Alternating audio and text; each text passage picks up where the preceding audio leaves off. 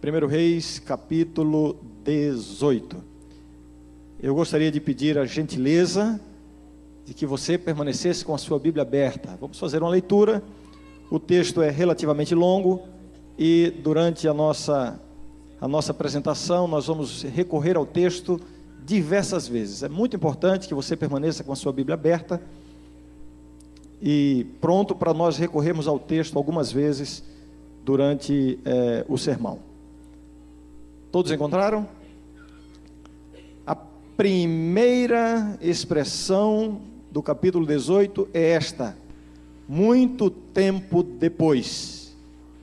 Muito tempo depois de quê? É impossível não recapitularmos um pouquinho o que aconteceu antes. Porque se tem um depois, é porque tem um antes. Nós já vimos e repetimos a história. O rei Acabe juntamente com a sua esposa Jezabel, pagã, adoradores de Baal, eles afundaram a nação de Israel, o reino do norte, na mais profunda idolatria. O esforço de Acabe e Jezabel se deu no sentido de eliminar a adoração a Jeová, substituí-la pela adoração a Baal, o Deus da tormenta, o Deus da chuva, o Deus da fertilidade.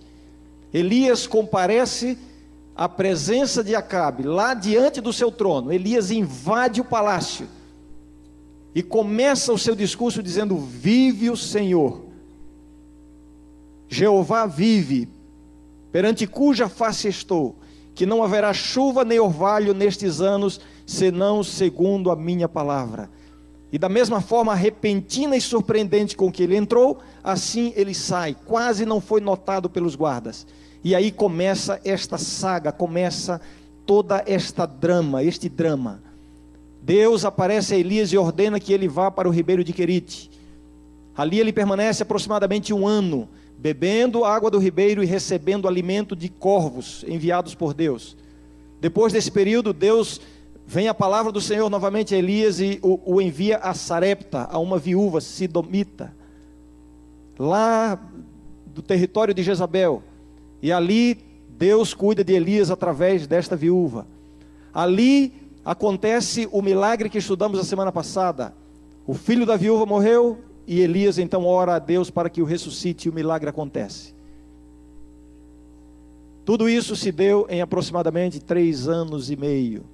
Lá no Evangelho de Lucas é dito que esta seca, este período sem chuva, durou três anos e meio.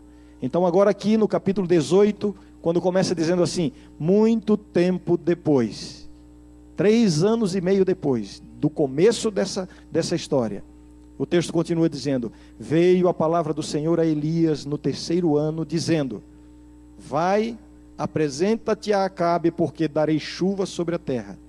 Partiu, pois, Elias a apresentar-se a Acabe, e a fome era extrema em Samaria. Acabe chamou a Obadias o mordomo, Obadias temia muito ao Senhor, porque quando Jezabel exterminava os profetas do Senhor, Obadias tomou cem profetas e de cinquenta em cinquenta os escondeu numa cova e os, e os sustentou com pão e água. Disse Acabe a Obadias: Vai pela terra a todas as fontes de água e a todos os vales, pode ser que achemos erva, para que salvemos a vida aos cavalos e mulos, e não percamos todos os animais. Repartiram entre si a terra para a percorrerem. Acabe foi à parte por um caminho, e Obadias foi sozinho por outro. Estando Obadias já de caminho, eis que Elias se encontrou com ele. Obadias, reconhecendo-o, prostrou-se com o rosto em terra e disse: És tu, meu senhor Elias? Respondeu-lhe ele: Sou eu. Vai e dize a teu senhor: Eis que aí está Elias. Porém ele disse: Em que pequei para que entregues teu servo na mão de Acabe e ele me mate? Tão certo como vive o Senhor teu Deus, não houve nação nem reino aonde o meu Senhor não mandasse, não mandasse homens à tua procura. E dizendo, e dizendo eles: Aqui não está, fazia jurar aquele reino e aquela nação que te não haviam achado. Agora tu dizes: Vai, dize a teu Senhor, Eis que aí está Elias. Poderá ser que apartando-me eu de ti, o Espírito do Senhor te leve, não sei para onde. E vindo eu a dar as novas a Acabe, e não te achando ele, me matará. Eu, contudo, teu servo, temo ao Senhor desde a minha mocidade. Acaso não disseram a meu senhor o que fiz, quando Jezabel matava os profetas do Senhor? Quando, como escondi cem homens dos profetas do Senhor, de cinquenta em cinquenta, numas covas, e os sustentei com pão e água, e agora tu dizes: Vai, dize a teu senhor: Eis que aí está Elias, ele me matará. Disse Elias: Tão certo como vive o Senhor dos exércitos, perante, a, perante cuja face estou, deveras hoje me apresentarei a ele. Então foi Obadias encontrar-se com Acabe e lhe anunciou. E foi Acabe ter com Elias. Vendo-o, disse-lhe: És tu, ó perturbador de Israel? Respondeu Elias: Eu não tenho perturbado a Israel, mas tu e a casa de teu pai, porque deixastes os mandamentos do Senhor e seguistes os Baalins. Agora, pois, manda ajuntar a mim todo Israel no Monte Carmelo, como também os quatrocentos e cinquenta profetas de Baal e os quatrocentos profetas do poste ídolo que comem da mesa de Jezabel. Amém. Aqui é dado um prenúncio, uma introdução ao ponto culminante da narrativa da história de Elias, que é o confronto no Monte Carmelo. Esta sessão que vamos considerar hoje termina introduzindo o grande confronto que, que, confronto que será o nosso próximo tema. Eu tenho a impressão que todos notaram a dramaticidade desta, desta cena que nós acabamos de ler. Os personagens envolvidos. Entra na história um personagem novo. Quem é? Quem é? Obadias, o servo do rei. Elias, o profeta do Senhor. Obadias, o servo do rei. E aí são apresentados praticamente todo o, todos os protagonistas da história de Elias. Elias, o profeta, Acabe, é mencionada Jezabel, é feita menção aos profetas do Senhor que foram escondidos, aos profetas de Baal, o próprio Obadias. Eu gostaria de, introdutoriamente, fazer algumas comparações entre esses personagens. Vejam, é, esse texto que nós lemos, ele, ele está claramente dividido em três blocos. Claramente dividido em, em três blocos. O primeiro bloco fala de Acabe e Obadias, dos versos 1 ao verso 6. O segundo bloco, dos versos 7 ao 16, a ênfase está no diálogo entre Elias e Obadias. E, finalmente, dos versos 17 ao 19, o diálogo entre Elias e Acabe. E nesses encontros são mencionados os outros personagens aos quais eu já me referi. Algumas comparações. Primeira delas, Acabe e Obadias. Um é adorador de Baal, o outro é adorador de Jeová.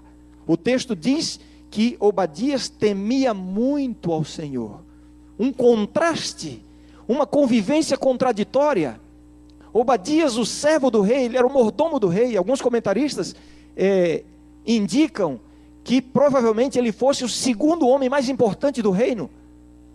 Como poderia haver uma convivência tranquila entre esses dois? Um adorador de Baal, o outro adorador de, de Jeová. O rei Acabe falhou em cuidar dos seus animais. Ele saiu à procura de água para ver se não perdia todos os seus cavalos. A arqueologia e a história é, revelam que Acabe possuía muitas carruagens. Há uma referência, por exemplo, de que Acabe teria sido teria sido visto na antiga Síria com aproximadamente 200 carruagens. Mas agora Acabe estava impotente diante da seca. Onde está o poder desse rei? Eu tento imaginar a situação patética de Acabe, talvez rastejando pelo solo, buscando uma fonte de água, buscando uma planta verde.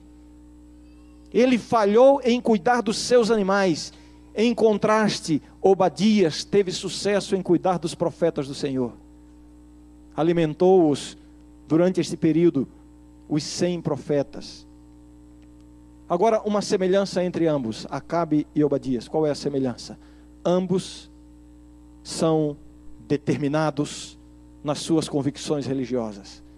Porque apesar de uma convivência tão próxima, Obadias não conseguiu influenciar Acabe a se voltar para o verdadeiro Deus.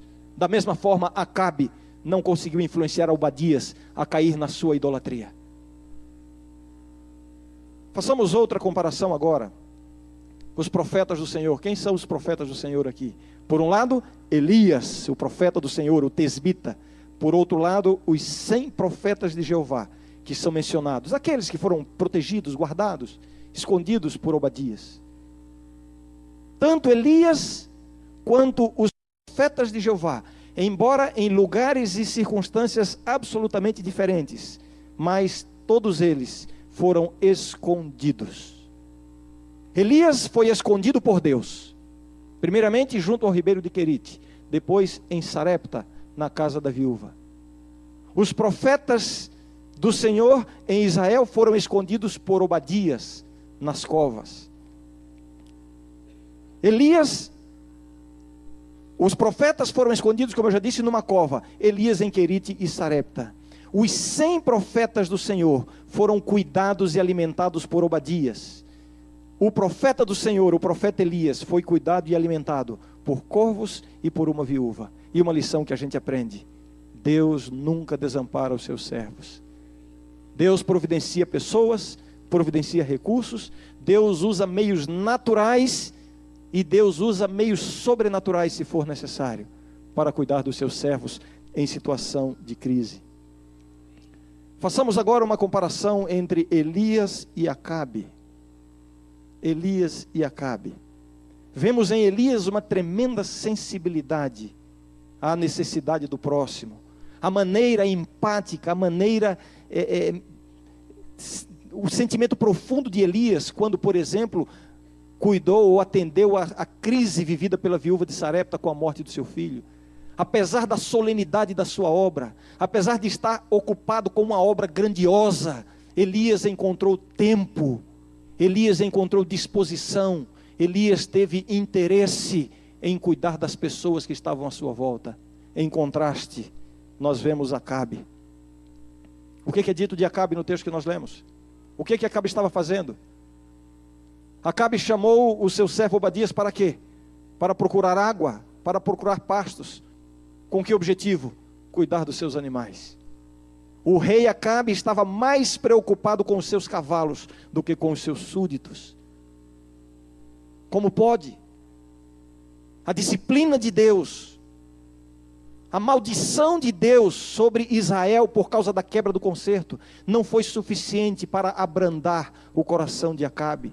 E é assim que acontece com todo pecador que se aferra aos seus pecados e não abre o coração à influência do Espírito Santo. Em lugar de se, se, tornar mais sensível, vai se tornando cada vez mais endurecido. E aqui vemos este contraste entre estes dois homens, Elias e Acabe. Elias, um homem que amava a palavra do Senhor, um homem obediente à palavra do Senhor. Vemos em toda a história, se você volta uma página, faça o favor de fazer isso. Você vai ver esta relação de Elias com a palavra do Senhor. Capítulo 17 Verso 2 diz assim: Veio-lhe a palavra do Senhor dizendo: Retira-te daqui. Verso, verso 5: Foi, pois, e fez segundo a palavra do Senhor.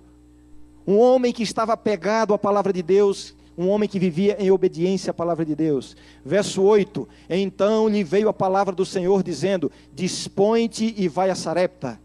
Verso 10: Então ele se levantou e se foi a Sarepta. Um homem cuja vida era pautada pela obediência à palavra de Deus. O clímax da história de Elias no Carmelo, essa conquista só foi alcançada porque Elias desenvolveu em sua vida este apego à palavra do Senhor. Não há vitória espiritual sem estarmos ligados e apegados à palavra de Deus. Um homem que amava a palavra do Senhor. Em contraste, vemos o rei Acabe, a patética figura do rei Acabe, um homem que odiou a palavra do Senhor. Um homem que tentou silenciar a palavra do Senhor ao permitir que a sua esposa matasse, perseguisse e matasse os profetas de Deus. A palavra do Senhor se revela através dos profetas e Acabe estava empenhado em fazer calar a palavra do Senhor. Que contraste entre esses dois, esses dois personagens.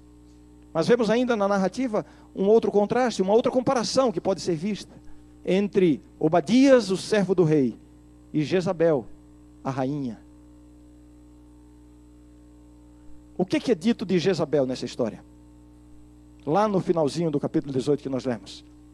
Jezabel alimenta os profetas de Baal e os profetas do poste ídolo. Jezabel está empenhada em alimentar os profetas da idolatria. E Obadias está empenhado em alimentar os profetas do Senhor. E aqui, mais uma vez, uma ironia envolvendo Jezabel. Tenho a impressão que no nosso primeiro tema sobre a história de Elias, nós vimos algumas ironias envolvendo Jezabel. Jezabel desesperada tentando encontrar Elias, e Elias estava lá nas barbas do seu pai. Sarepta estava a 12 quilômetros da casa do rei, que era pai de Jezabel. A nação de Israel foi corrompida por uma mulher de Sidom, e Elias estava lá em Sarepta, que está em Sidom, levando a palavra do Senhor a uma mulher súdita do rei de Sidom. Que ironia. E agora vemos aqui Jezabel tão empenhada em preservar os profetas da idolatria e exterminar os profetas do Senhor. E na, diante do seu, do seu nariz, digamos assim, estava Obadias alimentando os profetas do Senhor. E evidentemente ele, como servo do rei, os alimentava com o alimento da casa do rei. Jezabel não sabia que ela estava alimentando os profetas do Senhor. Que ironia, não? Aqui está, aqui estão os personagens. Agora, eu pedi para que vocês permanecessem com a Bíblia aberta no capítulo 18, e eu já mencionei também. O capítulo 18 se divide nesses três blocos. Interessante, o primeiro bloco, versos 1 a 6 Acabe e Obadias. Segundo bloco, versos 7 a 16. Elias e Obadias. Terceiro bloco, versos 17 a 19. Elias e Acabe.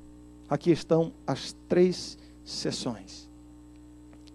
A própria estrutura do texto nos revela qual é o foco central dessa narrativa pela própria extensão das sessões, fica muito claro que o foco central desta narrativa está neste diálogo entre Elias e Obadias.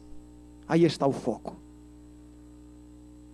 Irmãos, uma questão crucial é levantada através dessa, dessa narrativa, deste bloco central. Uma questão crucial.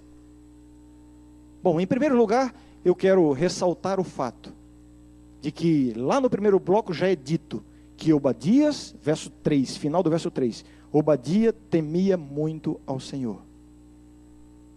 Mas neste bloco central, nós vemos uma certa ambiguidade no serviço de Elias ao Senhor. Isso não diminui nem elimina o elogio que é feito anteriormente, porque ninguém é perfeito. Nós vamos ver, daqui a algum tempo, que o próprio Elias, depois do, da sua maior vitória espiritual no Monte Carmelo, ele mesmo entra em depressão e a sua confiança em Deus é de alguma forma abalada. Aqui nesse bloco central é levantada uma questão crucial para nós hoje.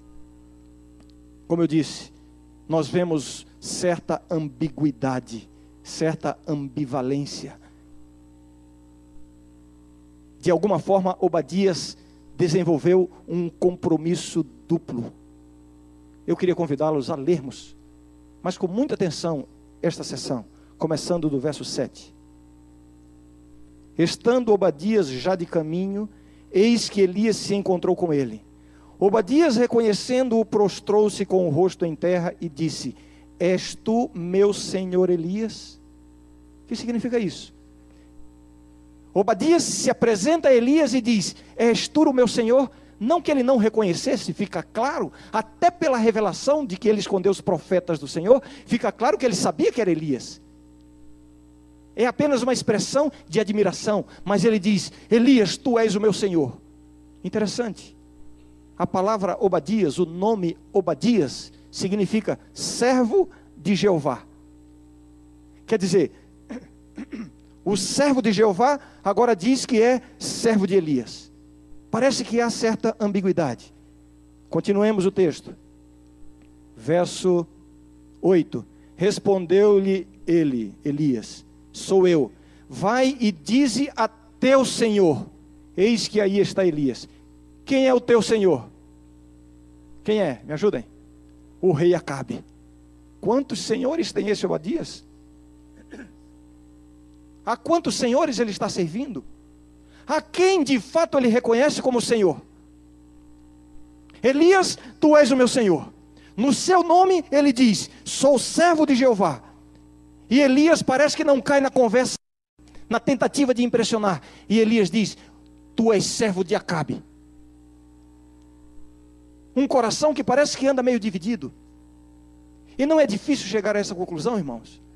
Como eu disse, isso não elimina as glórias atribuídas a Obadias no, no bloco anterior, da sua fidelidade a Deus, temia muito a Deus e de fato temia, arriscou a sua vida ao preservar os profetas do Senhor, mas ele tinha um serviço de alguma forma dividido. Imaginem, durante três anos e meio, o palácio estava à procura de Elias, a seca estava assolando a nação. Elias era considerado culpado. Quando Jezabel decide eliminar os profetas de, de, Jeová, a intenção dela é eliminar os profetas, os representantes de Jeová. Com que objetivo? Na mentalidade pagã dela, assim ela enfraqueceria a Jeová. Como é que Obadias, sendo mordomo do rei, convivendo diretamente com o rei e a rainha, administrando a casa do rei, como é que Jezabel não descobriu que ele era servo de Jeová? Me parece que ele, de alguma forma, vivia como um desses crentes secretos. Você já viu o crente secreto? Já viu? O crente secreto é aquele que compra a menor Bíblia que tem na livraria, para levar no bolso e ninguém vê e descobrir que ele é servo de Jeová. O crente secreto é aquele que se veste como as outras pessoas para que ninguém note que ele, que ele é diferente. Ele tem vergonha do seu Senhor de alguma forma. O crente secreto é como aquela moça que me contou a história de que estava procurando um meio de evangelizar os seus amigos no ambiente de trabalho dela. Ela disse assim: Pastor, já faz seis meses que eu vivo ali e eu não sei o que fazer. E eu disse: Olha, convide-os para a igreja. Não, nem falar em igreja. Por que não? Não, porque eles nem sabem que eu sou cristã. Eu disse, mas como não sabe? Você está convivendo com eles há seis meses. É, mas eu faço tudo para que eles não descubram. Me parece que Obadias vivia um pouco assim, porque não se pode compreender da forma como Jezabel e Acabe trataram os profetas do Senhor, perseguindo e exterminando. Ele não seria poupado, sendo servo do Senhor na casa de Acabe. Ele não permaneceria, no mínimo, ele não permaneceria no alto posto que tinha. Obadias tinha um compromisso duplo. Era impossível declarar-se inteiramente ao lado de Jeová sem ser reconhecido. De alguma forma, ele manteve esta ambiguidade. E aqui, meus queridos, na vida cristã não há espaço para um compromisso duplo. A vida com Deus, ela não é compatível com a vida com o mundo. Existem coisas que não são compatíveis. Esta semana aqui na escola, o pessoal da quinta série em diante foi fazer um passeio fora. Meu filho foi nesse passeio. A Renata não foi ao passeio, porque teve uma outra atividade. Me parece que foi algo como um tipo de desfile que teve aqui na escola. E a minha esposa vestiu a Renata de professora. Ela tem oito anos. Ela desfilou junto com a Laís, a irmãzinha do Augusto. E ela chegou em casa toda feliz, dizendo que quando as duas entraram vestidas de professora, A professora delas anunciou alguém que estava lá anunciando, disse: Renata e Laís, professoras, seguindo o exemplo das mães. E ela voltou toda feliz. E eu perguntei para ela em casa: Renata, então você vai ser professora quando crescer? É, pai, eu acho que sim. Ele disse: Puxa, que bonito. Você está decidida mesmo? Ela disse: Não, pai, eu estou em dúvida em relação a duas profissões. Na linguagem dela, ela me disse. Eu disse: É mesmo? E quais são as duas profissões? Ela disse assim: Eu estou decidindo se eu vou ser professora ou se eu vou ser espiã. Eu disse: Muito bem. São coisas muito parecidas. A segunda opção talvez deixe você mais rica. Mas talvez você morra antes. Existem coisas que não, não se equivalem. Existem coisas que não, não se compatibilizam. Obadias estava tentando compatibilizar o seu serviço a Deus e o seu serviço ao rei com este compromisso duplo. Irmãos, compromisso duplo na vida espiritual sempre traz os seus perigos. Foi a ambiguidade de Obadias que o revelou covarde. Quando Elias disse: Vai e dize a Acabe: Elias está aqui. Ele não teve coragem. Ele não só não teve coragem, não foi um não teve coragem simples, não. Ele tremeu, ele morreu de medo. Simbolicamente falando, é, figuradamente falando. Ele não sabia o que fazer. Ele faz um discurso enorme para ver se convence Elias a tirar a ordem. Ele sabia que a ordem de Elias era, em última instância, a ordem de Deus. E aí ele apresenta toda essa argumentação. Verso 8, verso, verso 9. Porém ele disse: Em que pequei para que entregues teu, teu servo na mão de Acabe e ele me mate? Olha o medo de morrer. E ele me mate. Não tão certo como vive o Senhor teu Deus. Estou lendo o verso 10 não houve nação nem reino aonde meu Senhor não mandasse homens à tua procura. E dizendo eles: Aqui não está, fazia jurar aquele reino e aquela nação que te não haviam achado. Agora tu dizes: Vai, dize a teu Senhor: Eis que aí está Elias. Poderá ser que apartando-me eu de ti, o Espírito do Senhor te leve, não sei para onde. E vindo eu a dar as boas novas a Acabe, e não te achando, ele me matará. Olha o medo de morrer. E continua, verso 13: Acaso não disseram ao meu Senhor? E aí ele faz todo aquele discurso dizendo das glórias dele no passado, as grandes obras que ele fez para Deus. Eu arrisquei a minha vida para guardar os profetas do Senhor. Eu os alimento. Não te contaram isso, Elias? Não te contaram? Não te contaram que eu sirvo a Deus desde pequenininho? Ele era filho de adventista. Mas vejam, o seu, próximo, o, o seu próprio discurso impressionante é uma revelação da sua ambiguidade, da sua covardia. Covardia que resulta em termos um serviço dividido para Deus. Porque quando ele descreve a fúria do rei Acabe, na verdade, ele está revelando a fraqueza do rei Acabe. Que rei fraco é esse? Que com todos os seus recursos, com todo o seu poder, não conseguiu achar o profeta do Senhor? Um andarilho errante por aí? Que, que rei fraco é esse? Que rei fraco é esse que proclama para toda a nação: Baal vive, ó oh, Baal, o Deus da tormenta, o Deus da chuva, o Deus da fertilidade, e agora está rastejando pelo chão procurando um, um pouquinho de água? Que rei fraco é esse? Incapaz, impotente. E é diante deste rei que ele morre de medo: ele me matará. Que farei? A covardia, a vacilação, a queda é o resultado de termos um coração dividido, de vivermos nesta ambiguidade espiritual. E a Bíblia é tão clara em dizer: ninguém pode servir a dois senhores. Ou há de servir a um e amar a um, ou há de servir o outro e amar o outro.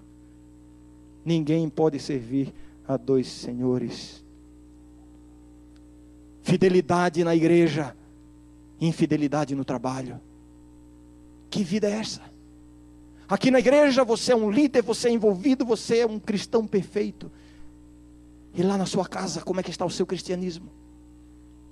Um coração dividido, na hora da prova, na hora da tentação, na hora da crise, o sentimento será de covardia, de fracasso e de queda. Este é o resultado de viver uma vida ambígua, uma vida com um coração dividido. Obadias revela aqui que ele sofria de uma síndrome, e esta síndrome é bem presente nos cristãos de hoje também. É a síndrome das vitórias passadas. Você sabe que síndrome é esta? É você querer amparar a sua vida cristã nas grandes glórias espirituais, nas grandes conquistas espirituais que você alcançou no passado. Vejam, Elias disse: Vai e dize ao teu, ao teu senhor, ao teu mestre: Elias está aqui. Ele não teve coragem, ele vacilou, ele fracassou, mas ele tentou amparar a sua vida espiritual. Ele tentou manter a sua reputação espiritual nas suas glórias passadas. Ah, Elias, não te contaram? Não te contaram as coisas extraordinárias que eu tenho feito para Deus? Não te contaram a minha demonstração de fidelidade? Não te contaram como eu arrisquei a vida protegendo os, os profetas do Senhor? Muito cuidado. As suas vitórias do passado não farão muito por você hoje. As suas vitórias do passado, elas podem servir sim como uma motivação para você ter em mente de que Deus tem poder, de que Deus tem dirigido a sua vida, mas cuidado para não amparar a sua vida espiritual nas glórias do passado. Esta é a síndrome das vitórias do passado. Depois desse, depois desse discurso longo, e vejam, o discurso mais longo da narrativa é exatamente o de Obadias, morrendo de medo. Ah, eu vou lá dizer: Elias está aqui, ele vai me matar. Ah, e agora você me manda eu dizer que Elias está aqui, ele vai me matar. E ele se prolonga. Eu cuidei dos profetas, eu fiz isso, eu fiz aquilo. E ele vai dizer: se eu disser Elias está aqui, ele vai me matar. Ele se prolonga nesse discurso. Agora vemos a resposta direta, sucinta. E, e uma pessoa nada impressionada com tudo isso. Vemos isso no verso 15. Depois de todo esse discurso, verso 15 diz assim: Disse Elias Tão certo como vive o Senhor, o Senhor dos exércitos, perante cuja face estou, deveras hoje me apresentarei a Ele. Notem, não há uma só palavra de elogio, não há uma palavra de reconhecimento. Em nenhum momento Elias diz coisas como: Ah, parabéns, Obadias, que coragem a sua, você tem feito uma grande obra para Deus. Elias não disse isso. Sabe por que Elias não disse isso? Na verdade, Elias confronta a, a, a Obadias em sua ambiguidade. Elias não disse isso porque nem Elias, nem o Deus de Elias se impressionam com as coisas que nós fazemos para Deus. O que importa não são as coisas que nós fazemos para Deus. O que importa são as coisas que Deus pode fazer por nós e em nós. Aqui está esta ambiguidade. A mensagem central. Qual é a mensagem central deste bloco de texto que revela o foco da narrativa? A mensagem central é somente uma. E eu quero que você abra os seus ouvidos e o seu coração para ouvi-la. A mensagem central é a seguinte: para ter um compromisso com Deus, é preciso estar disposto a pagar o preço. Você ouviu o que eu disse? Eu vou repetir. Para ter um compromisso real com Deus, é preciso estar disposto a pagar o preço. Vejam qual é o preço requerido aí.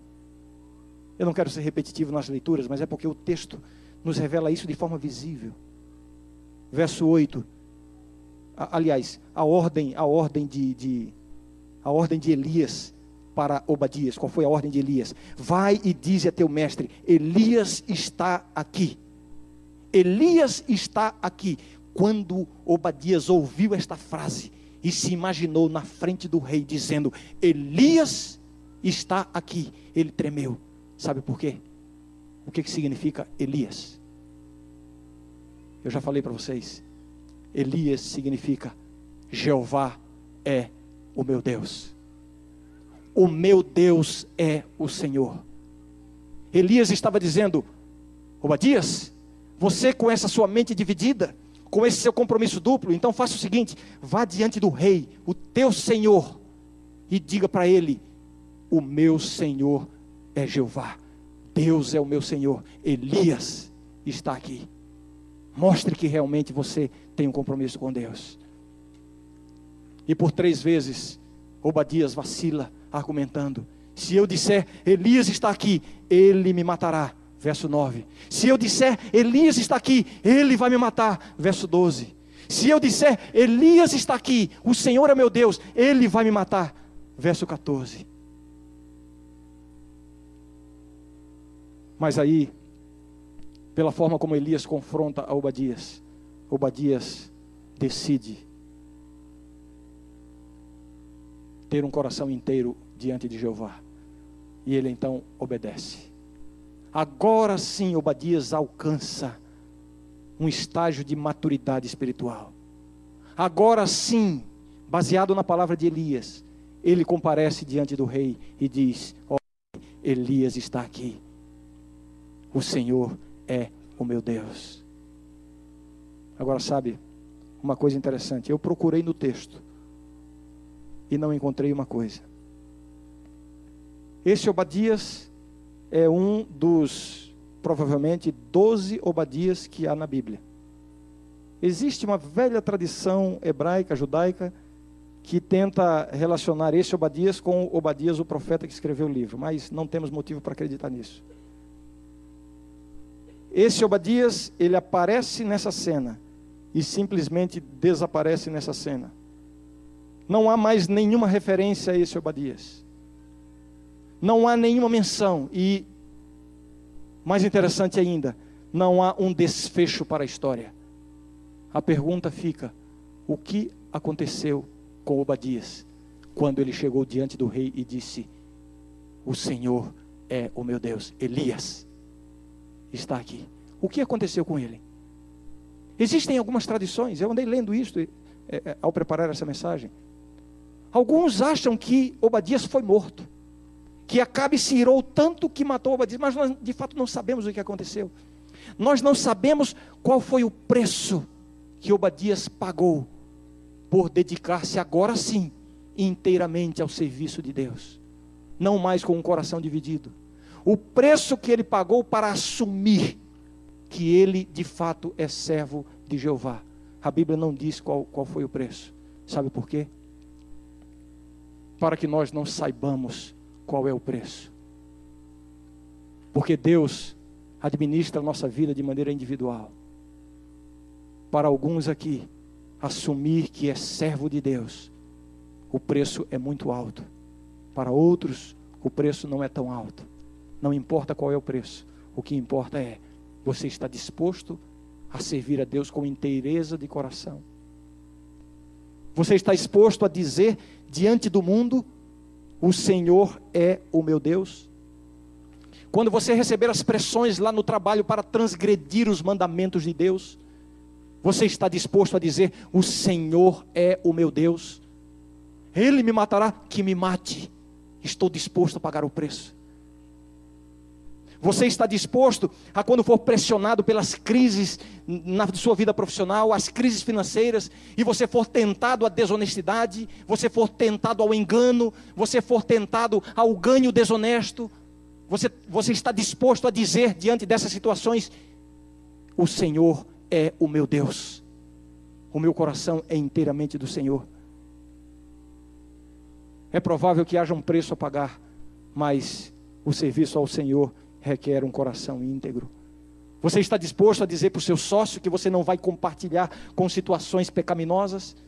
Você está disposta, minha querida irmã, a dizer para o seu marido: O Senhor é o meu Deus, e não agredir a sua consciência e transgredir a vontade de Deus, mesmo com o risco de ser rejeitada e desprezada? Você está disposta? É este o compromisso para o qual Deus está chamando você. Um coração inteiramente nas mãos do Senhor, não importa qual seja o preço. Você está disposta a fazer isso? Você está disposta, minha querida jovem, a dizer para o seu namorado: Quando ele tentar convencer você de todas as formas a agredir a sua consciência e fazer o que você sabe que ofende ao Senhor. Você está disposta a dizer: O Senhor é o meu Deus. E correr o risco de ser rejeitada e desprezada, não importa qual é o preço. Um compromisso verdadeiro com Deus requer um preço, mas Deus só aceita um serviço que é feito com o coração inteiro, um coração não dividido. Coren Ten Boom, ela conta uma história verídica que aconteceu na antiga União Soviética. Um grupo de cristãos estava reunido ali, perseguidos, proibidos de reconhecer diante da nação, das pessoas, que eram adoradores de Jesus. Eles estavam reunidos numa sala, no momento de culto, quando repentinamente quatro soldados da KGB entram fortemente armados. Todos se assustam. E a ordem foi clara e objetiva.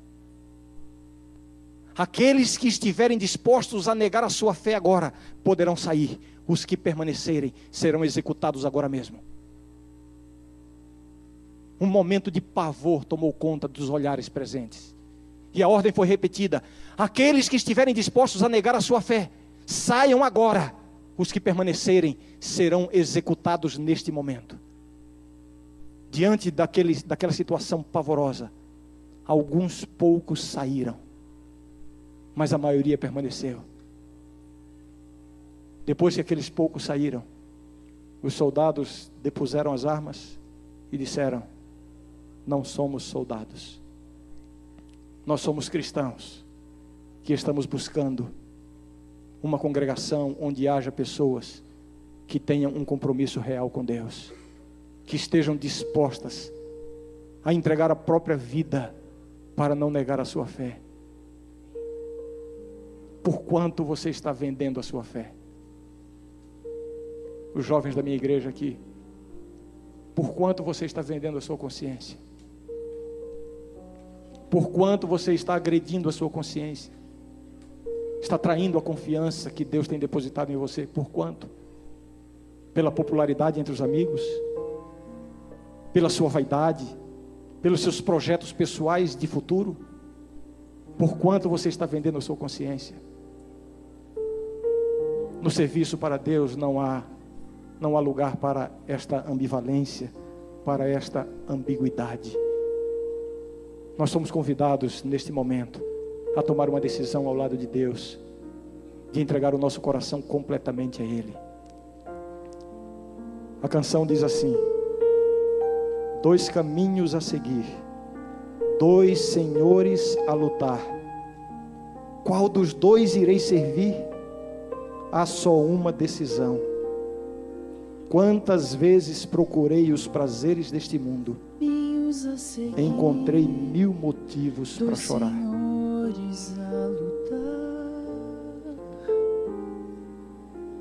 Qual dos dois irei servir? Há só uma decisão.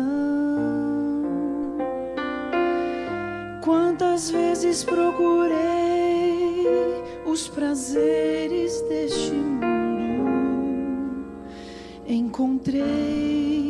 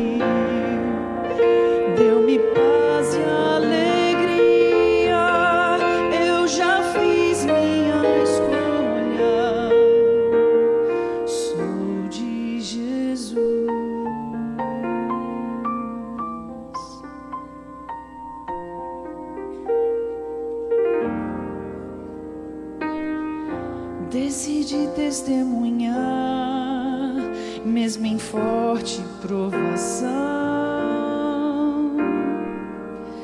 rejeitando pela fé o pecado e seu sabor.